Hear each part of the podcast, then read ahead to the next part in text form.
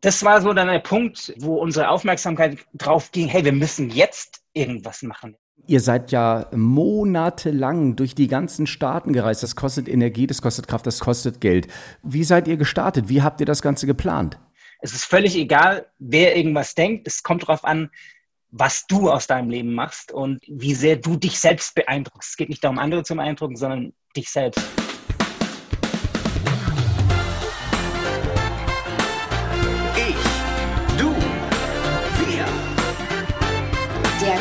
Energy Talk mit Daniel Aminati.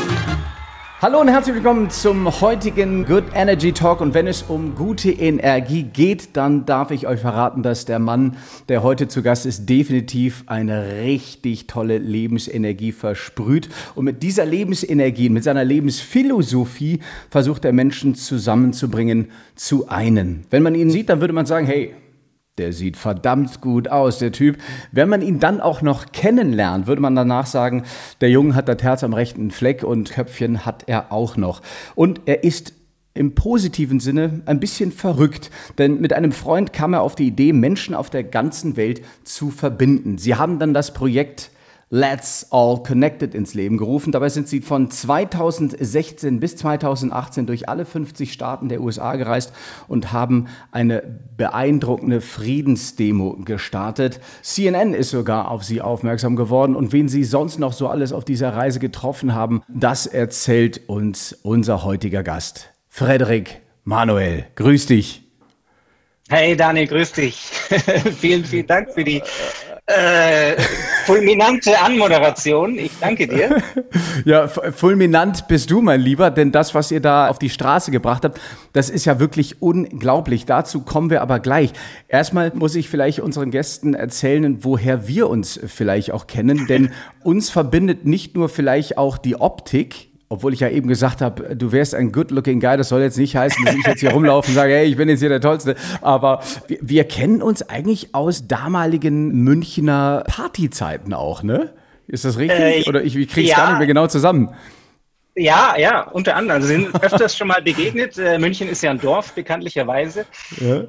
Und es gab so eine Phase, da war ich auch viel äh, partymäßig unterwegs und da ist man sich ab und an mal über den Weg gelaufen. Ja, genau. Aber mein einschlägigstes Erlebnis, das ich mit dir verbinde, ist, dass ich öfters mal schwimmen gehe im Olympiazentrum in München. Ja, ja. Und irgendwann habe ich meine Bahn gezogen, zwei Kilometer, glaube ich, habe ich damals gemacht. Und so Ende der letzten 30 Bahnen sage ich mir, heute springe ich mal vom Zehnerturm. Habe ich noch nie gemacht, ja? Äh, habe auch ein bisschen Schiss davor gehabt, aber sage ich, mach's, ich laufe rüber. Und dann stehst du da und trainierst für ähm, äh, Turmspringen war das, glaube ich, ne? Turmspringen, genau, ja. ja, genau. Und, und, und bist, du da, bist du denn dann gesprungen? Ich bin zweimal gesprungen. Oh! Sehr gut, ja, top. Ähm, und dann muss man sagen, dann haben wir uns ja eine ganze Zeit lang nicht mehr gesehen. Das war keine Ahnung, ich bin ja dann auch woanders hingezogen und so weiter. Also da lagen ja Jahre dazwischen, dass wir uns gesehen haben. Dann habe ich dich im Fitnessstudio, im Leos habe ich dich dann wieder getroffen, als ich dann in München TAF genau. gemacht habe. Und dann habe ich gesagt, hey, was machst du so? Wo steckst du? Weil ich habe dich Ewigkeit nicht mehr gesehen. Und dann erzählst du mir eben, dass du äh, gerade ein ganz, ganz spannendes Projekt hinter dich gebracht hast. Und das fand ich so beeindruckend, liebe Zuschauer, dass ich mir gedacht habe, darüber müssen wir sprechen.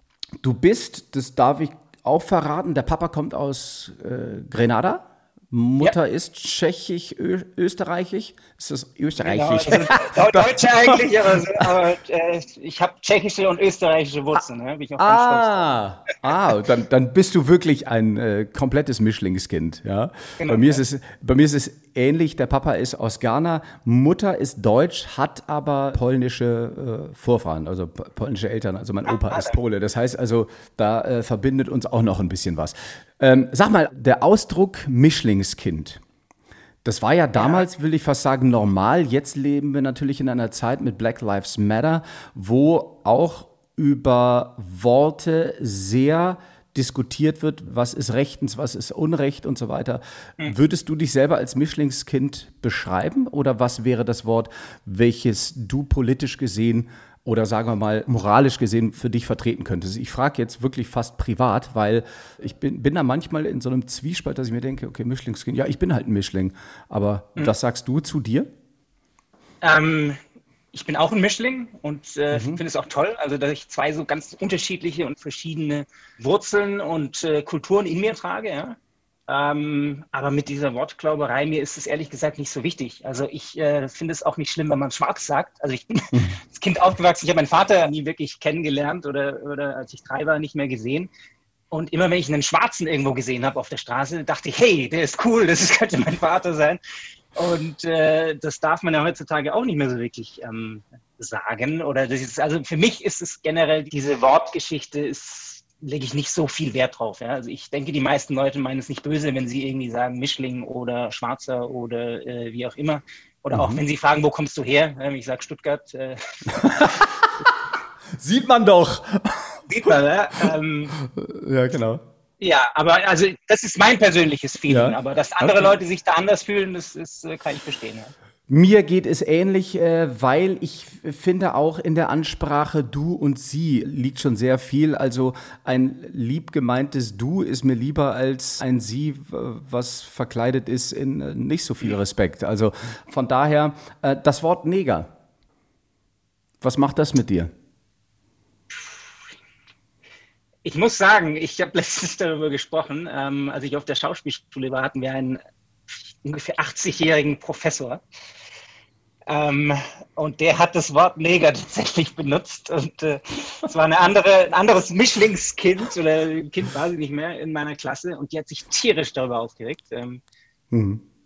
Ich musste sagen, hey, das ist, äh, der Mann kommt aus einer anderen Zeit, er meint es nicht böse, er versteht es auch gar nicht so genau was mhm. das mit uns macht. Aber klar, also ich würde das Wort jetzt nicht unbedingt nutzen. Ähm, mhm, und mich mhm. auch nicht freuen, wenn man mich so nennt, aber es kommt auch immer darauf an, wie man das, also wie man etwas sagt. Ja? Genau, das denke ich auch. Und ja. ob man das Herz, wie du vorher sagtest, am rechten Fleck hat oder nicht. Ja? Ich, ich saß mal bei TAF, gerade so in den Anfangszeiten, wo man ja auch so seine Rolle in seinem Tun sucht. Und ich habe mich schon immer als Entertainer gesehen, war immer irgendwie so ein bisschen, äh, äh wollte Menschen inspirieren mit Freude. Und das, was ich von meinem Vater auch ein Stück weit mitbekommen habe, ist die Form des Humors. Denn mein Vater kam Ende der 70er Jahre, äh Quatsch, Ende der 60er Jahre als einer der ersten Schwarzen in Aachen an und hat, mhm. und das finde ich, hat er instinktiv irgendwie ganz gut gelöst, denn ähm, er hat sich mit einer Art Offenheit präsentiert durch Humor, indem er Menschen die Angst genommen hat vor ihm vor seiner Erscheinung, weil er sich selbst, sage mal, lustig über, über die Hautfarbe, die eigene gemacht hat. Ja? Und das hat ihm sehr viel Sympathiepunkte eingebracht. Manche würden vielleicht sagen, Mensch, ähm, stell dein Licht doch nicht vielleicht unter den Scheffel oder so. Worauf ich hinaus will, ist, ich saß dann anfangs äh, bei TAF auch in der Sendung und habe immer mal wieder auch Witze über meine Hautfarbe gemacht. In der Abmoderation, wenn wir dann uns nicht äh, schlüssig waren, okay, wer fängt jetzt mit der Moderation an, obwohl das eigentlich immer klar ist, habe ich dann manchmal gesagt so, hey komm, lass mich anfangen, ich bin doch hier der Neger. Weißt du so, und dann waren, äh, also Leute waren zum Teil entsetzt und ich so, hä, chill doch mal. So, ich muss sagen, dass ich jetzt anders damit umgehen würde. Mhm. Einfach weil ich mich mit dem Thema zu der Zeit Black Lives Matter auch nochmal anders mit meiner eigenen Hautfarbe auseinandergesetzt habe. Ich mhm. denke, Rassismus ist allgegenwärtig und auch in der Medienlandschaft. Ich meine, du hast als Schauspieler gearbeitet, da können wir gleich auch drüber sprechen oder tust es immer noch. Da ist es ja auch ein Thema. So, äh, das heißt, 400 Jahre Sklaverei, daher kommt das Wort Negro. So. Mhm. Und dementsprechend habe ich mir gedacht, okay, wenn so viel Leid in Verbindung zu diesem Wort steht, dann möchte ich das auch als Scherz aus meinem Wortschatz verbannen. Und das ist aber auch eine Erfahrung, die ich machen musste. Wann bist du das erste Mal eigentlich mit dem Thema Rassismus konfrontiert worden? Ich muss sagen, also wie gesagt, ich bin in der Nähe von Stuttgart, mehr oder weniger auf dem Land, auf dem Dorf aufgewachsen. Und äh, da waren wir natürlich, mein Bruder und ich, die einzigen schwarzen äh, Kinder im ganzen Dorf. Und interessanterweise, so ein Retrospekt hatte ich aber nie irgendwelche Integrationsprobleme. Das ist echt äh, bezeichnend. Also ich war ein sehr beliebtes Kind, ich hatte viele Freunde, ich bin bei denen zu Hause gewesen, die Eltern haben mich aufgenommen, auch in der Schule mit Lehrern hatte ich nie ein Problem. Ähm, so im Nachhinein betrachtet, glaube ich, war das echt eher äh, zu Hause, weil meine Mutter hat sich von meinem Vater, also von meinem grenadischen Vater, äh, getrennt und dann bin ich mit einem Stiefvater aufgewachsen, der war weiß. Und ich glaube, für den war das so ein bisschen ein Problemthema, uns als offensichtlich nicht seine eigenen Kinder, weil wir einfach anders aussehen als er, irgendwie zu akzeptieren. Und ich glaube, das so im Nachhinein betrachtet war meine erste und auch meine gravierendste Begegnung mit Rassismus. Es war nicht unbedingt eine Böswilligkeit, denke ich, von ihm, aber einfach, hey, die sind anders und das unterscheidet mich von dir und das hat irgendwie so einen so so ein Graben, glaube ich, ähm, zwischen, zwischen uns und ihm aufgetan. Aber dieses Thema Rassismus ist ja auch ein schwieriger Begriff. Es gibt verschiedenste Dinge, aber dieses Thema Fremdenhass, ja, dass dir irgendjemand irgendwie Neger oder sowas nachruft, das hatte ich als Kind tatsächlich nicht. Ja. Mhm, mh. äh, du hast damals auch getanzt, äh, Ballett, ist das ja. richtig? Oh, wo hast du getanzt? Wo hast du getanzt? Also meine Mutter hat mich äh, als Kind, als ich fünf war, ins Ballett gesteckt äh, und am Anfang habe ich das erstmal gehasst.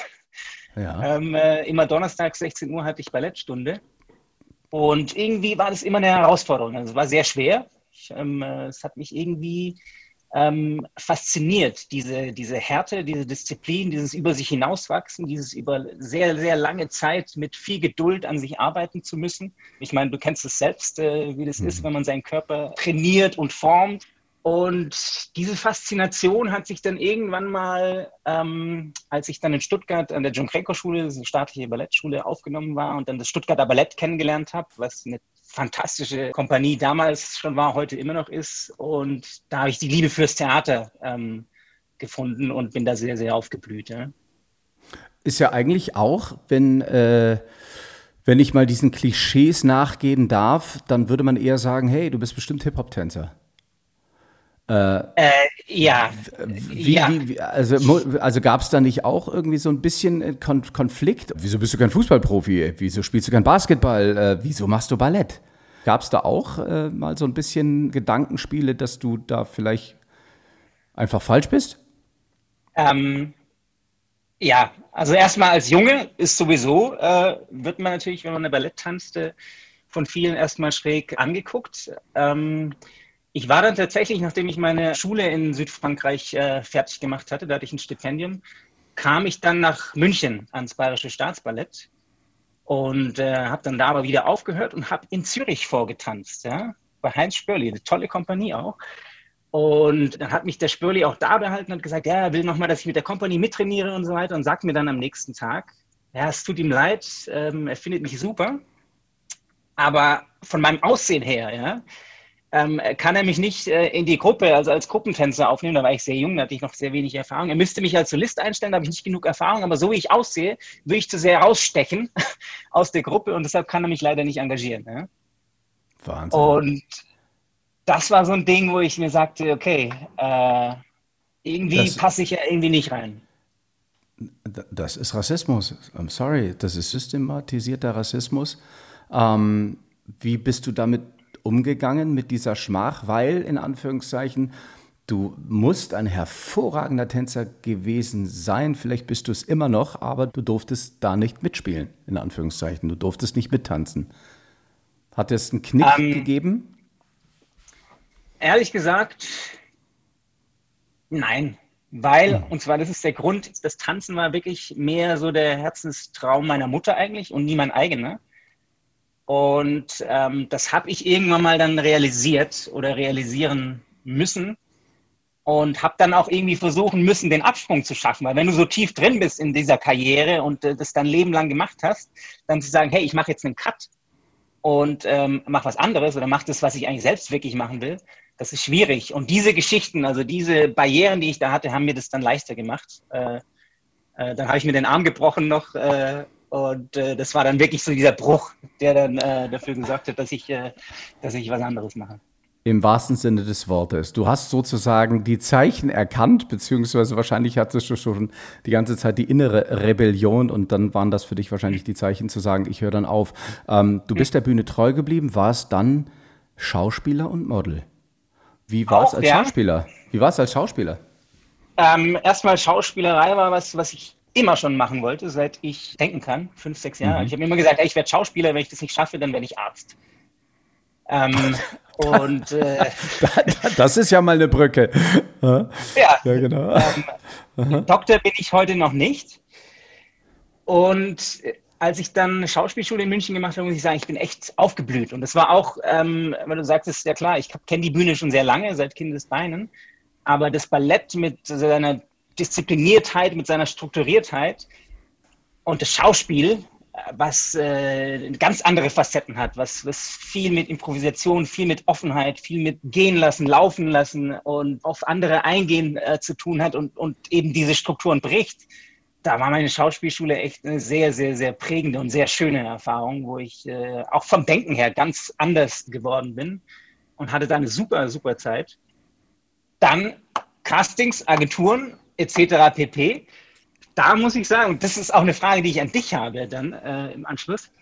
Du kannst hey, gerne fragen. Aussehen, und das war, vor, das war so vor, vor zehn ja. Jahren. Ja. Deutschland, hey, da bist du einfach, also dann habe ich irgendwie immer mal wieder ein Casting, dann musst du mit Akzent sprechen, kannst du mit einem indischen Akzent sprechen, kannst du mit einem afrikanischen Akzent sprechen. Hey, also ich bin Deutscher, ich komme aus Stuttgart. Ich, äh, vielleicht kann ich das als Schauspieler, aber das ist jetzt nicht unbedingt das, womit ich rausgehen möchte in die Welt. Ich, äh, ja, ja. Äh, das bin nicht ich, ja. Ja. Und das war schon ein Problem. Und auch was Modeln angeht oder so. Es war echt, äh, es war nicht leicht. Was auch letzten Endes dafür gesagt wo ich sage, hey, ich will eigentlich weg von hier. Ich will Richtung USA oder England oder ähm, wo ich das Gefühl habe, dass die Menschen ein bisschen ähm, offener sind, was mhm. das Thema Hautfarbe angeht. Ähm, der Mensch sucht immer seinesgleichen. Das ist das, was ich immer wieder wahrnehme. Ja. Ähm, und du hast dann den Weg in die Staaten ja gemacht. Ja. Oder? Weil wir haben uns dann eine Zeit lang gar nicht gesehen und du warst dann im genau. Ausland. Genau. Was, was hast du im Ausland gemacht? Unter, sagen wir mal, Gleichgesinnten oder zumindest Menschen deiner oder unserer Couleur. Da warst du mhm. einer von ganz, ganz vielen. Wie war das? Ähm, ja und nein. Also das Schöne an den Vereinigten Staaten oder meine Erfahrung dort ist auch, du wirst da als Individuum wahrgenommen. Als wer bist du? Also es ist auch, wenn wir, wer kommt da in den Raum, wer bist du und, und was hast du als Person zu bieten? Und da habe ich mich nie wirklich als einer von irgendwie 10.000 gefühlt, sondern hey, ich werde als Mensch wahrgenommen. Wenn, ich nie, wenn, wenn, wenn du nicht reinpasst, dann, dann passt du halt nicht rein. Aber wenn jemand an dir interessiert ist, ist er an dir äh, persönlich interessiert und dann interessieren ihn die anderen 9.999 nicht, sondern du. Und mhm. äh, diese Herangehensweise, das fand ich sehr schön. Das kannte ich aus Deutschland nicht. Aus Deutschland war es immer so, wo kommst du her? Äh, auf welcher Schauspielschule warst du? Ähm, was hast du schon alles gemacht und gedreht? Und äh, dort war es wirklich so eher so, wer kommt da in den Raum und was kommt bei mir an? Ja? Und das fand ich äh, toll. Ja, mhm. da habe ich mich äh, sehr, sehr wohl gefühlt. Warum bist du zurückgekommen? Also mein Weg in die USA äh, ging erstmal Umweg über ähm, also Filmgeschäft, äh, Hollywood. Ähm, was macht man, wenn man in Deutschland ist? Man geht nach Cannes, aufs Cannes Filmfestival. Mhm, mh, mh. Und da habe ich letzten Endes dann einen Kollegen, Schauspielkollegen, aber hauptsächlich auch ähm, einen Drehbuchautor und Regisseur kennengelernt, mit dem ich sehr, sehr gut zusammengearbeitet habe und dann auch an einer ähm, Fernsehserie, einem Piloten gearbeitet habe und den entwickelt habe und wir sind dann letzten Endes äh, zusammen in die USA und er ist auch eben Mischlingskind und hat deshalb so ein bisschen so die gleiche Leidensgeschichte in der Entertainment Industry gehabt und auch den Wunsch, äh, hey, lass uns in die Staaten gehen. Und äh, das war dann so der, der, Türöffner. Und das Schöne war dann auch, das gemeinsam zu machen und nicht irgendwie als Lone Warrior da loszuziehen, sondern äh, irgendwie einen Partner zu haben. Das war super. So, und dann seid ihr beiden dann gemeinsam in die Staaten gegangen, um an einem gemeinsamen Projekt zu arbeiten? Genau. Also es war eine Fernsehserie, die wir, die Andrew geschrieben hatte, die ich dann auch äh, mit übersetzt hatte. Er ist Franzose ins Englische und wir dann äh, gefeilt haben, gearbeitet haben und die dann auch letzten Endes präsentieren und verkaufen wollten und äh, sind da mit viel Mut nach Amerika und dann irgendwie HBO und Netflix und solche Kontakte und äh, Filmmarkets abgegrast, solche Geschichten und das heißt, Entschuldige, ganz kurz, ihr seid dann wirklich mit dem Talent, äh, ein Drehbuch zu schreiben, du als Talent, äh, Schauspieler, ihr seid dann äh, als Team dann einfach losgezogen, in Anführungszeichen, habt gesagt, so, hier sind wir, was machen wir? Ja. Ist, da, ist das richtig? Genau, ja, also sehr, ähm, äh, man könnte sagen naiv, ähm, aber sehr bold auch und äh, sehr unkonventionell. Also der Andrew ist wahrscheinlich noch mehr crazy als ich und es hat sich dann ganz gut ergänzt. Geil. Wie waren die Reaktionen? Ähm, positiv. Also vor allem anders als in, äh, in Frankreich, wo wir auch waren, weil Andrew eben aus Frankreich ist, war das in den USA anders. Also es ist viel schneller, dass du irgendwie auch ein Meeting kriegst mit jemandem, der, sage ich mal, Gewicht hat äh, im Business und sich mit dir hinsetzt und sich mit dir auseinandersetzt und dir dann äh, seine 10, 15 Minuten Zeit schenkt. Also das fand ich dort immer viel, viel unbürokratischer, als ich es von hier kenne. Ja. Was ist mit dem Film passiert? Was ist mit dem Drehbuch? Es ist Folgendes passiert. Es war dann Ende 2015, Anfang 2016 und ich war gerade in LA. Andrew war tatsächlich wieder in Paris. Da war ein wichtiges Meeting ähm, äh, mit, ich glaube, TFA, französischer Fernsehsender. Mhm. Ich hätte eigentlich auch da sein sollen. Und dann war diese ähm, Terroristenattacke auf den äh, Bataclan. Oh. Ach Gott. Und ja, ja. dann habe ich mich in Paris und dann dieser, der Flieger irgendwie, der, äh, den gleichen Flieger, den ich hätte nehmen sollen, ähm, der einer, vor, der irgendwie ein paar Tage vorgeflogen ist, wurde dann wieder runter äh, irgendwie geholt, weil da irgendwelche, also es war mir auf jeden Fall dann irgendwie unangenehm, ins Flugzeug zu steigen. Und ich habe gedacht, okay, ich äh, lasse dieses Meeting, ich bin nicht dabei und bleibe in LA. Und das war irgendwie so ein Punkt. Andrew hat auch Bekannte dort tatsächlich ähm, verloren. Ähm, und für ihn war das auch so ein Punkt, wo ich sage, hey, was passiert eigentlich gerade in der Welt? Ja? Wir sind hier irgendwie unterwegs und versuchen Kunst zu machen und Unterhaltung und irgendwas über Liebe zu erzählen. Und dann schaust du die Welt in der Realität an und dann ist es einfach krass, was, was gerade abgeht. Und das war auch 2015, das war das Trump Presidential Candidate geworden zu dem Zeitpunkt, wo ich mich einfach gefragt habe, hey, was ist eigentlich gerade in der Welt los? Also es ist so absurd, was, was passiert das kann so nicht weitergehen, ich will was machen. Und das war so dann der Punkt, wo unsere Aufmerksamkeit drauf ging, hey, wir müssen jetzt irgendwas machen. Ja, es ist nicht so irgendwie, okay, wir produzieren irgendeine eine Fernsehsendung, die wir irgendwann mal verkaufen. Wir müssen jetzt irgendwas machen. Dann kam eben diese Idee auf, hey, die Menschen sind, wir sind so geteilt, es gibt so viel Konflikt, wir müssen irgendwie einen Weg finden, das, das zu, Brücken, äh, zu, zu brechen und da irgendwie Brücken wieder zu schlagen. Und da kam diese, dieser, kam diese Idee auf und the rest is history sozusagen. Ja, der Rest ist History und ich hoffe, da wird noch ganz, ganz viel folgen. Aber was ist dann passiert? Let's all connect. Dein Projekt, euer Projekt. Was ist ja. das für ein Projekt?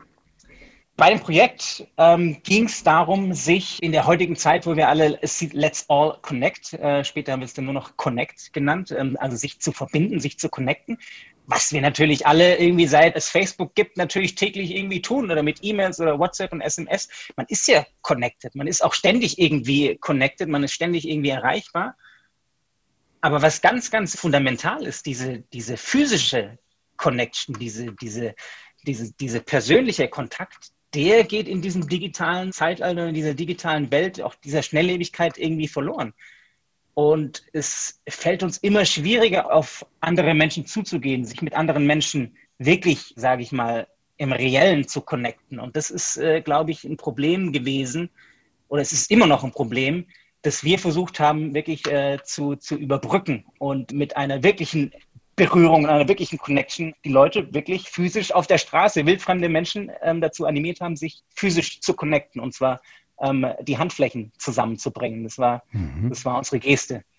Mhm. Und der Clou dabei war auch, so haben wir angefangen, ähm, das schon mit dieser Social Media Welt, was die ja sehr viel Kraft und, und Power auch hat und äh, sehr viel Gewicht heutzutage, das irgendwie zu verbinden. Haben wir wirklich wildfremde Menschen dazu animiert, sich physisch mit jemand anders äh, zu connecten, mit der Hand und dann ein Selfie zu schießen und das dann eben auf Social Media ähm, zu teilen, dass so diese beiden Welten irgendwie zusammenkommen. Ja?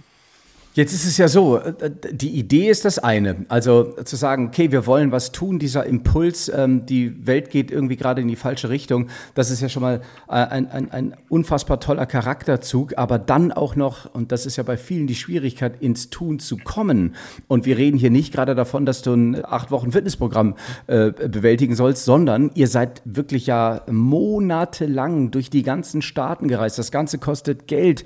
Äh, es ist wieder eine verrückte Idee Idee, die so viel natürlich Positives beinhaltet, aber die Geschichte dann wirklich umzusetzen, das kostet Energie, das kostet Kraft, das kostet hm. Geld.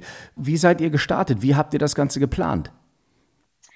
Ähm, wir sind in Euphorie gestartet, weil wir uns gegenseitig angesteckt haben und auch angestachelt haben mit dieser Idee und sehr, sehr wenig geplant haben und wirklich äh, von heute auf morgen ähm, Warrior-mäßig aufgebrochen sind und einfach gestartet haben. Mit einer Vision, also einer sehr klaren Vision, aber ohne großartig einen Plan zu haben. Und ich glaube, für mich ein ganz wichtiger Motor bei dieser Sache war, ähm, jetzt noch als kleine Parenthese, ich war zum Jahreswechsel 15, 16 auf Grenada, das erste Mal. Mm. Also auf der Insel meines Vaters. Und äh, der ist leider schon verstorben und ich war dann tatsächlich auf dem Grab meines Vaters zum ersten Mal. Und es war für mich so ein bewegender Moment, diese Begegnung mit meinen Wurzeln, mit meinen karibischen Wurzeln, mit meinem Vater, mit dieser Seite, wo ich mir gesagt habe, hey, was machst du mit deinem Leben? Ja? Und auch, worauf wäre mein Vater stolz? Was würde mein Vater machen? Ja? Wo ich mir gesagt habe, hey, ähm, als ich dann, als wir diese Idee hatten, hey, mach das, äh, veränder was in der Welt, mach etwas aus deinem Leben, was irgendwie einen Impact hat. Ja? Es ist völlig egal, wer irgendwas denkt. Es kommt darauf an, was du aus deinem Leben machst und, äh, und wie sehr du dich selbst beeindruckst. Es geht nicht darum, andere zu beeindrucken, sondern dich selbst ja, so mit dieser Freiheit im Kopf und mit dieser Unterstützung in dieser äh, Partnerschaft, die wir dann auch hatten und uns gegenseitig da als Team unterstützt haben, war das, äh, ja, haben wir es einfach gemacht, ohne großartig nachzudenken. Ihr, ihr wart bei CNN, ihr wart in etlichen äh, amerikanischen Morningshows. Also ihr Lieben, die ihr da gerade zuschaut, noch zuhört, schaut euch diesen Facebook-Clip an. Das ist wirklich unglaublich, wen ihr alles getroffen habt, wie viele Menschen ihr bewegt habt. Magst du mal ganz kurz erzählen, äh, angefangen von natürlich äh, Tausenden von Menschen, die ihr da zusammengeführt äh, habt. Da waren ja auch wirkliche Leuchttürme dabei. Wen habt ihr so alles getroffen? Ja, es war wirklich ein Movement, äh, das für Menschen, und zwar für jeden Menschen wirklich gemacht hat. Und als wir dann angefangen haben, diese, diesen Roadtrip durch alle Staaten zu machen, haben wir wirklich die Menschen unterschiedlichster Couleur, unterschiedlichster gesellschaftlicher Schichten getroffen, was äh, eine fantastische Erfahrung war. Also was ich an, an Menschen alles äh, ähm, schon, schon erlebt habe, das, das hat mich sehr, sehr geprägt. Ähm, aber wir haben auch, äh, und das ist ein bisschen anders in den USA, als es hier vielleicht ist, es war da sehr viel Offenheit ähm, für ähm, Social Activism. Und wir haben einige politische Leader äh, getroffen. Kamala Harris äh, zum Beispiel, irgendwo hier ein Foto ähm, liegen, war so ein, ein Highlight. Ich meine, heute inzwischen ist sie Vizepräsidentin. You äh, are kidding me! Äh, ja, da ist gerade ein Bild zu sehen, äh, wo, wo die beiden drauf sind, Andrew und, und, und Manuel in der Mitte, äh, Camilla Harris. Also äh, beeindruckende Bilder. Wen habt ihr sonst noch so getroffen? Also für mich ein persönliches Highlight war ähm, John Lewis. Äh, da sehen wir, oh, oh, magst du mal kurz erklären, wer das ist, John Lewis? John Lewis ist ein äh, Bürgerrechtskämpfer, Civil Rights Icon, der ähm, Hand in Hand buchstäblich mit Dr. Martin Luther King damals über die Selma Bridge äh, gelaufen ist und wirklich dafür gesorgt hat, dass diese ganzen Dinge, die wir, die wir, die wir heute haben, Black Lives Matter und so weiter, das ist, es geht ja weit, weit zurück. Also von der Sklaverei zu dem, wo wir heute sind und wo wir vielleicht übermorgen sein werden. Das sind natürlich ähm, Vorfahren von uns, die da die, die Grundsteine gelegt haben. Und er ist wirklich einer, der sich dann Gehirnerschütterungen eingezogen hat, weil er von der Polizei verprügelt wurde und da wirklich sehr, sehr hart, sehr, sehr viel äh, gekämpft hat sein Leben lang. Und das war ein sehr schönes Meeting, weil er sich wirklich Zeit genommen hat. Und ich meine, diese Leute sind sehr beschäftigt, aber er hat sich wirklich 15, 20 Minuten Zeit genommen in seinem Office, sich anzuhören, was wir machen, ähm, äh, wo wir herkommen, also was, was wir bewegen wollen und dann auch geteilt hat, was er gemacht hat und warum er es gemacht hat. Und äh, das war sehr, sehr schön. Ja? Ähm, und ihr seid einfach äh, drauf los, wie die äh, Peace Warriors, habt dort angerufen, habt euch äh, vor das Haus gestellt. Wie seid ihr in all die Shows gekommen? Wie, seid, wie, wie habt ihr solche Menschen treffen können? Wie geht das? Mit, also das erste ist, du musst den Willen haben. Also wir, wir waren sehr bold und wir, wir wollten das. Manche Menschen waren sehr offen und es ging auch sehr schnell. Bei anderen musstest du wirklich sehr, sehr lange irgendwie da kämpfen und sehr viele E-Mails schreiben und Telefonate führen. Bernie Sanders zum Beispiel. Bernie das, Sanders, äh, ja. Es, es, war eine harte Nuss. Ähm, ja. Der hat aber dann auch irgendwann mal äh, tatsächlich, wir hatten ja einen Jeep und äh, haben den so ein bisschen äh, designt und haben da Unterschriften gesammelt auf unserer Motorhaube. Und hier ah. ist Andrew Hier sehen wir ein Bild mit Bernie Sanders. Also für all diejenigen, die es wirklich nur hören, schaut euch den YouTube-Clip dann auch an. Tolle Bilder und tolle Menschen, die ihr da äh, auch treffen konntet. Mhm. Ja, aber was ist das deutsche Wort für Persistence? Also dranbleiben. Dranbleiben, dranbleiben ja. Und, mhm. und dran glauben. Ja, also das, ja. Äh, und das äh, ja, hat sich dann so gefügt. Wie haben die Menschen in den unterschiedlichen Staaten äh, reagiert? Es gibt ja unterschiedliche Mentalitäten, auch hier in, in Deutschland, im Rheinland. Das sind, äh, sagen wir mal, die Frohnaturen. Man sagt im Norden ist es ein bisschen kühler. Ich glaube, Menschen sind überall gleich in Anführungszeichen. Aber trotz alledem gibt es ja leichte Tendenzen, froh sind oder eher nach innen gekehrt. Wie ist das in den Staaten? Also das, das, das Schöne ähm, war, du sagt, hast gerade gesagt, Menschen sind überall gleich. Und äh, das, äh, also ein Mensch ist ein Mensch und wir haben alle sehr, sehr, sehr viel, viel mehr Gemeinsamkeiten, als wir Unterschiede haben. Auch wenn wir natürlich viele Unterschiede haben, kulturell, Aussehen, ähm, Herkunft, sozialer Status und so weiter. Aber was das, das Schöne war, wir waren natürlich sehr, sehr offen Menschen gegenüber und sind offen auf Menschen zugegangen, haben offen mhm. Menschen erklärt, warum wir da sind, warum wir reisen, ähm, äh, wo wir ähm, herkommen, was, was, was das Thema sich miteinander verbinden angeht. Und ich muss sagen, auf dieser Tour, wir haben keinerlei, wir sind gewarnt worden, hey, wenn ihr irgendwo im Midwest seid, äh, irgendwie Kentucky und wie auch immer mit äh, Trump-Anhängern und äh, Rassisten und Ku Klux Klan, wir haben keinerlei Erfahrung dieser Natur gemacht. Klar, es sind nicht alle Menschen offen. Manche Menschen denken sich, hey, das ist irgendwie, äh, es ist ein Schmarrn, was ihr da macht. Das ist, äh, das ist bescheuert, das bringt nichts. Wenn du aber mit Menschen redest, und äh, erklärst, äh, was, also was wir an Menschen auch äh, umgedreht haben oder Menschen zum Nachdenken angeregt haben, die dann eine ganz andere Sichtweise bekommen haben, das war, äh, das war faszinierend. Und Ihr zwar seid, in allen ja, Bereichen, ja, also in ja. allen, auch in allen unterschiedlichsten Staaten. Gab es eine, eine Geschichte, die man jetzt vielleicht on-cam nicht sieht, die dich sehr beeindruckt hat, fernab von Glanz und Gloria, sprich normale Menschen auf der, auf der Straße, die, die dich in irgendeiner Form besonders beeindruckt haben? Gab's ich kann mir vorstellen, da gab es einige Begegnungen. Viele, viele, also hauptsächlich. Ähm, ehrlich gesagt, die ganzen Politiker und so weiter, das war, das war zwar irgendwie cool und das war auch aufregend und spannend, aber im Nachhinein hat mich das äh, schon bewegt irgendwo. Es ist auch irgendwie ähm, äh, krass, gerade solche Leute wie John Lewis irgendwie zu treffen. Aber diese, wie du sagst, ähm, willkürliche Menschen auf der Straße und, und diese Geschichten, die diese Leute auch haben und dann auch unter Umständen bereit sind, mit dir zu teilen und dann auch so eine Verbundenheit ähm, suchen. Da gibt es echt, also das, wenn ich darüber nachdenke, eine ganz krasse Geschichte war, wir waren ähm, äh, bei den Sioux-Indianern in North Dakota. Mhm.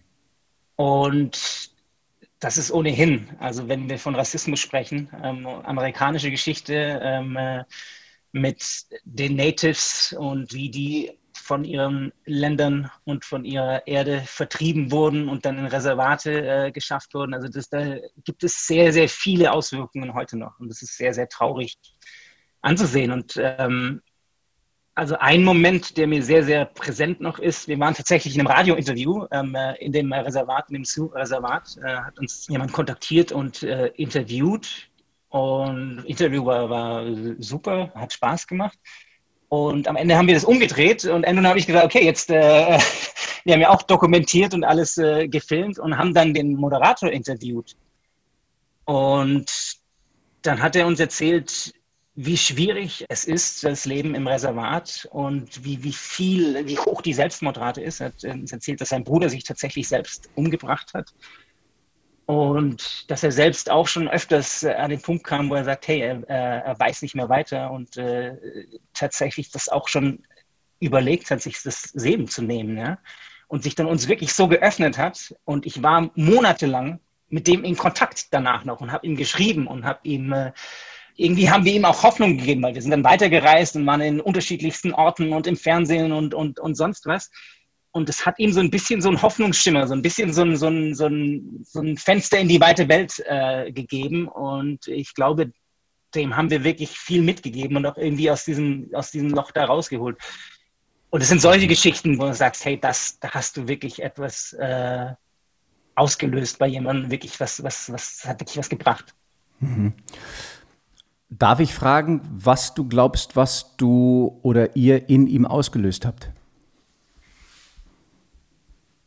Ich glaube, was er, das Thema Hoffnung. Also ich glaube wirklich, es war so ein, so ein Hoffnungsschimmer. Hey, das, das Leben, also das, das, das ist, glaube ich, oft so, wenn man irgendwie in so einer Einbahnstraße ist, dass man denkt, hey, warum, warum lebe ich überhaupt? Also was mache ich denn? Ich mache jeden Tag irgendwie das Gleiche, die, die Welt ist klein.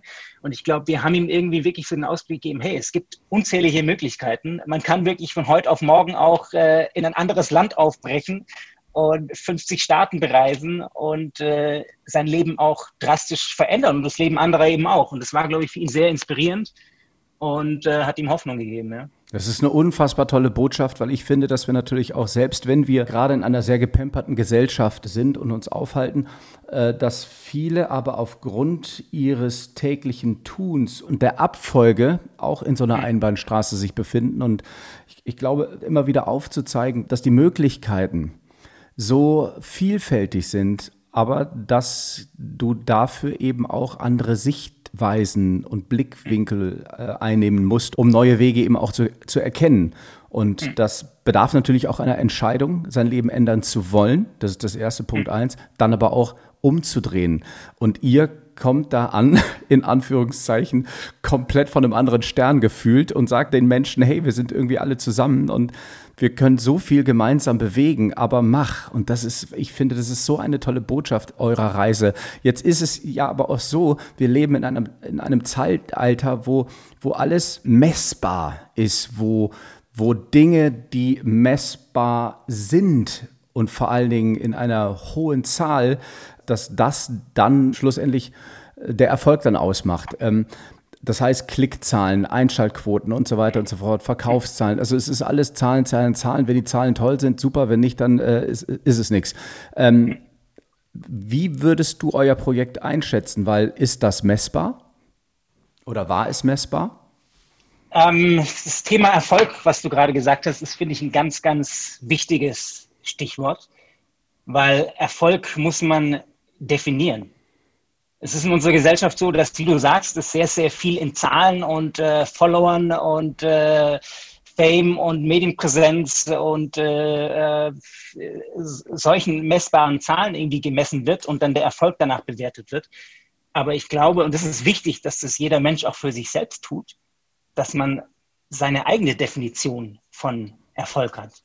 Und deshalb, was ich vorher auch gesagt hatte, das ist wirklich ähm, sich selbst zu beeindrucken, zu schauen, hey, was will ich erreichen für mich selbst und nicht immer diesen, diesen Spiegel der Gesellschaft, hey, was beeindruckt andere, ähm, was muss ich machen, damit ich im Spiegel oder im Auge ähm, andere irgendwie als erfolgreich dastehe. Und das war für mich eine ganz wichtige Lesson auch, weil ich schon auch ähm, äh, sehr danach gestrebt habe und auch wir mit dem Projekt auch nach diesem weltlichen Erfolg sehr lange gestrebt hatten. Mit, äh, wir wollten unsere Social Media natürlich aufbauen, weil du dann mehr Leute erreichst. Äh, Stichwort CNN, das war natürlich immer so ein Ding, hey, klar, wir sind viele in den Medien, aber weltweit bei CNN, das ist super, wir wollen Obama treffen und äh, dieser ähm, weltliche ähm, Erfolg, diese Messlatte, war schon auch ein Element unserer Reise. Und das dann irgendwie irgendwann mal zu verstehen, das ist, das ist, das ist auch gut, das ist gut. Visibility ist gut, eine Stimme zu haben ist, ist gut, äh, Sichtbarkeit zu haben, das ist gut, man kann das nutzen als Plattform. Aber für mich ist es so, das sollte nicht das treibende Element sein, sondern der, der Sinn, die Sache, die du tust, ähm, ist das Wichtige. Ja? Mhm. Und mhm. wie gesagt, da kann man sich selbst mit beeindrucken und dann ist es egal, ob das jetzt drei Menschen sehen oder 30.000. Das ist. Äh, mhm. die Reise war irgendwann vorbei. Wann war sie vorbei, als ihr gesagt habt, okay, wir nehmen uns jetzt äh, alle Staaten vor und danach machen wir Feierabend? Oder wann war es vorbei und wann geht es weiter? Und warum ist es, äh, ja gut, jetzt hat man natürlich Corona, deswegen konnte es nicht weitergehen, aber erzähl doch mal die Reise war tatsächlich mehrmals vorbei, äh, weil, äh, das hast du vorher angesprochen auch, das ist natürlich auch, äh, das kostet Geld. Also wir hatten am Anfang dann auch irgendwie eine Social Media Agentur und das Auto und Equipment, äh, das kostet natürlich alles. Friends and Family haben immer gesagt, hey Jungs, was macht ihr eigentlich? Und äh, äh, das können wir jetzt auch nicht leisten, jetzt die, euch da dauerhaft zu sponsern. Und dann haben wir nach 25 Staaten, dann waren wir gerade in New York, äh, tatsächlich keine Kohle mehr. Und waren erstmal zurück in Deutschland respektive Frankreich für ein paar Wochen oder Monate sogar. Und dann waren wir eingeladen, an der UN äh, zu sprechen über Connections, wo wir uns gesagt haben, hey, das ist, äh, das ist eine What? Chance, die wir da haben. wow, echt bei der UN? Ja, wow. während im, äh, im Rahmen der General Assembly, die ja jedes Jahr im September ist, und da war ein World Youth Summit zum International Day of Peace am 21. September, kann man sich merken, der 21. September ist der International Day of Peace. Und da haben wir gesagt, hey, wir müssen es irgendwie schaffen, ähm, dieses Projekt, also dieses, was wir uns vorgenommen haben, diese 50 Staaten, das ist irgendwie, ist es noch, wir haben die Hälfte jetzt, wir müssen weitermachen und dann sind wir echt, äh, also die zweite Hälfte der Tour war echt guerillamäßig, mit sehr wenig Kohle, vielen Nächten ähm, auf Sitzen eines Jeeps, äh, und äh, sehr, sehr, sehr viel ähm, Hilfsbereitschaft und Offenheit von Menschen, die wir getroffen haben, die uns versorgt haben mit äh, Benzin, Ölwechsel, äh, Essen, Plätzen zu schlafen. Und äh, ja, der zweite Teil war, war noch mal eine, hat eine sehr andere Farbe auch noch als der erste Teil. Mhm. Und wir haben das dann, äh, waren dann noch mal knapp ein Jahr äh, für die zweite Hälfte oder neun Monate unterwegs. Und ja, dann kam es aber auch an den Punkt, also es war, es, es, das kostet schon auch sehr, sehr viel Energie. Mhm, äh, glaube. Diese, dieser Kampf, äh, den man hat, dieses, dieses ja. permanent andere Menschen ähm, dazu zu motivieren, auch irgendwo aus ihrer eigenen Komfortzone herauszugehen, sich zu öffnen, ähm, äh, sich äh, auf andere fremde Menschen einzugehen. Das war schon, äh, es, es, war nicht so, dass jeder gesagt hat, hey, ihr seid ja super, sondern hey, was macht ihr eigentlich, was, was, was, was ist das? Und, äh, was stimmt mit euch nicht? genau. Und, und dieser permanente, ja. dieser permanente Kampf hat auch sehr, sehr viel Energie gekostet. Und als wir die 50 mhm. Staaten dann ähm, letzten Endes in LA gefeiert haben und erreicht haben, war es auch so ein Punkt, wo äh, auf, also kann ich für mich sagen, muss auch so ein bisschen so Richtung Burnout. Jetzt brauche ich mal einen Break. Ja. Seid, äh, seid ihr noch Freunde, Andrew und du? Wir, ich, kann mir, ich kann mir vorstellen, wenn man, wenn man so eng beieinander ist und dann natürlich auch noch diesen Struggle hat, die Energie geht flöten, äh, obwohl natürlich die Botschaft so unfassbar toll ist. Aber wir sind ja alles äh, keine Roboter. Irgendwo muss es ja herkommen. Und wenn man an allen Ecken und Enden selber kämpfen muss, ähm, dann fragt man sich natürlich manchmal nach Sinn und Unsinn. Und ich glaube, in, äh, in einer Beziehung lässt man es dann aneinander aus. Wie war es bei euch? Ja, wir waren wirklich äh, permanent auf kleinstem Raum irgendwie äh, äh, zusammen unterwegs. Und es hat viel gekracht. Also es, äh, wir sind auch beide vom Charakter her sehr ähm, zielstrebig, sehr, haben einen klaren Kopf, was wir wollen. Und auch wenn du so eine gemeinsame Vision hast, im Detail äh, äh, unterscheiden sich natürlich Dinge. Und da haben wir echt sehr, sehr viel auch miteinander ähm, äh, gekämpft. Aber das ist auch irgendwie das Schöne, diese Reibung, da entsteht ja auch was. Ja? Also das Projekt wurde sowohl von mir als auch von ihm sehr, sehr geprägt. Und das war auch eine tolle Erfahrung, zu sagen, hey, man, man lässt irgendwie sein Ego dann auch beiseite und es geht um den Kurs. Und das war mhm. echt, also da muss ich sagen, bin ich sehr stolz auf uns beide, also auf ihn als auch mich, dass wir wirklich gesagt haben, selbst wenn wir in den krassesten äh, Streits waren, okay, jetzt gehst du trotzdem, gehst du irgendwie da rein, sprichst dir irgendwie zu 50 Kindern und äh, erzählst ihnen davon, wie, äh, äh, wie schön es ist, wenn man irgendwie äh, Grenzen überwindet und offen aufeinander zugeht und miteinander äh, auskommt. Ja? ja das, ich, kann mir äh, ich, ich, kann mir vorstellen, dass nachdem ihr zu den 50 Kindern gesprochen habt, dass ihr wahrscheinlich danach wieder irgendwie doch wieder verbunden wart, oder? Oder habt ihr euch ja, dann wieder bockig, ja. bockig ins Auto gesetzt? Nee, also das, äh, das war auch ein Element. Also wir sind viel an Schulen, äh, viel an Universitäten, aber viel auch mit Kindern in Kontakt gewesen weil ähm, wir uns gesagt haben, hey, Kinder sind so, die, die haben diese Konzepte nicht. Ja? Ich habe da ein ganz tolles Bild, das ist wirklich auch so eins, äh, das, das ist eins meiner Lieblingsbilder, äh, ah, das ich hier habe. Jetzt sieht man ein, ein Bild, äh, wo kleine Kinder, also es sieht aus, als wäre es im Kindergarten, ne? Das ist in, in der Mall. So, ja. ah, in der Mall, so in Reihe und Glied stehen. Ja.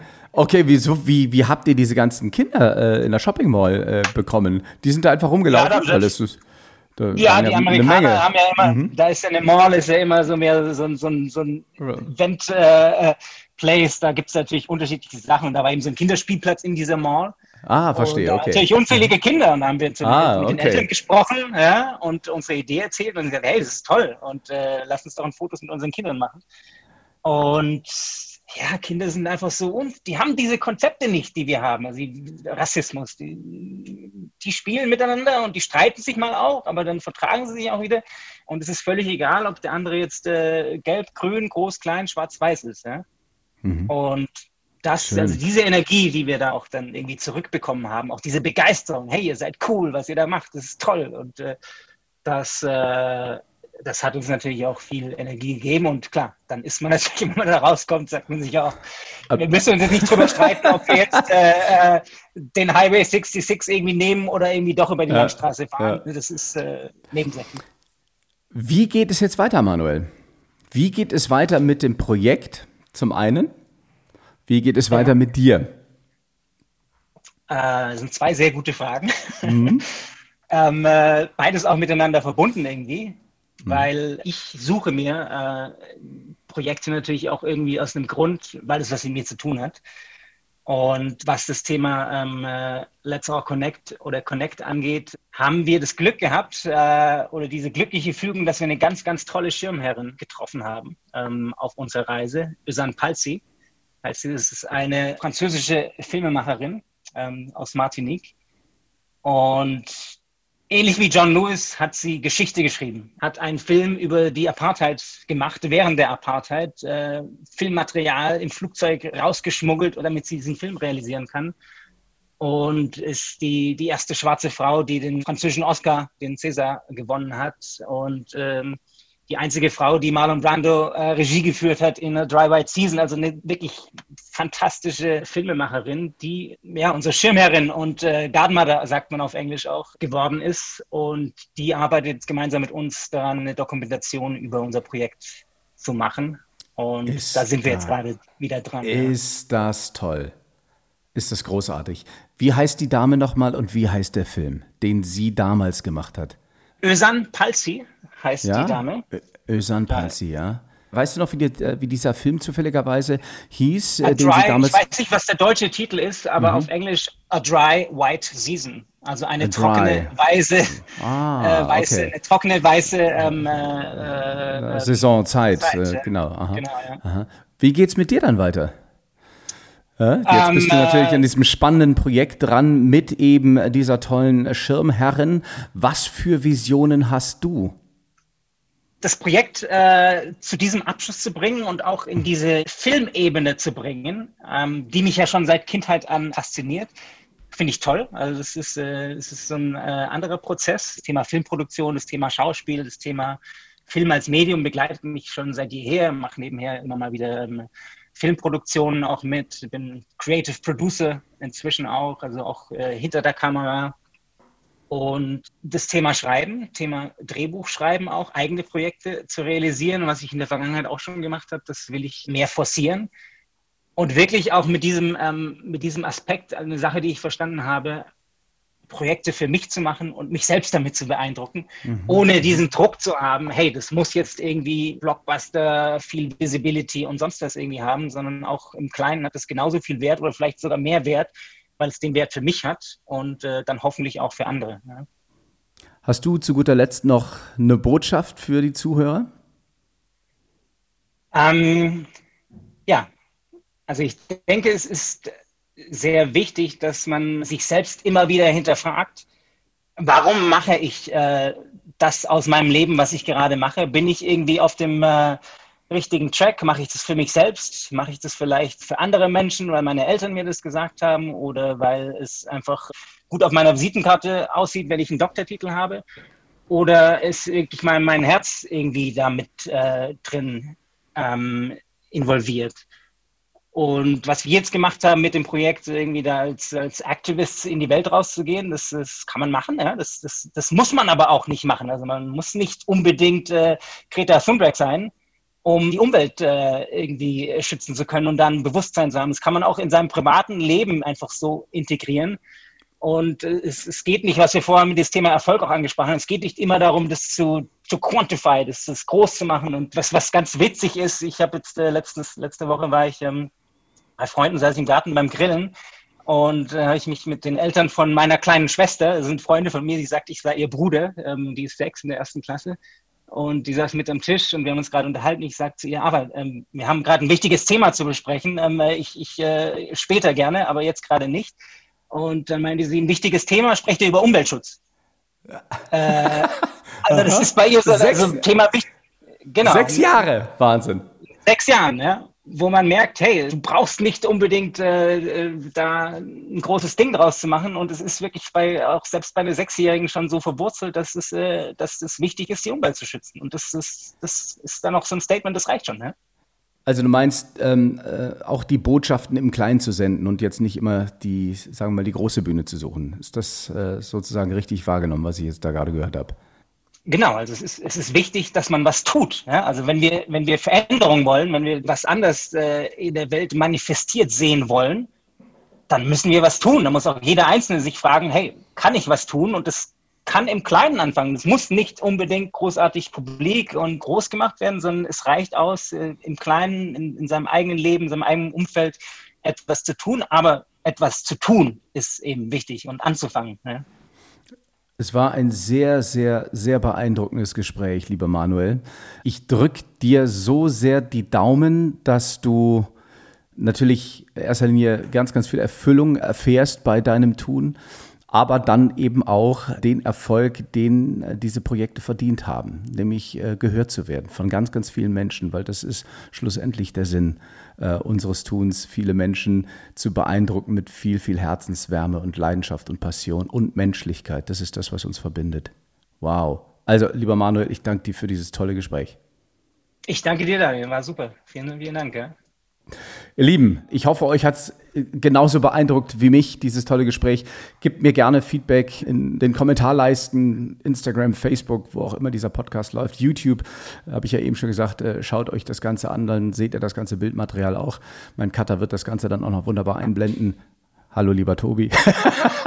das war's jetzt erstmal von mir, von uns. Nächste Woche gibt es natürlich auch wieder eine neue Folge. Bis dahin, don't forget, it's all about Good energy! Yay! Yay!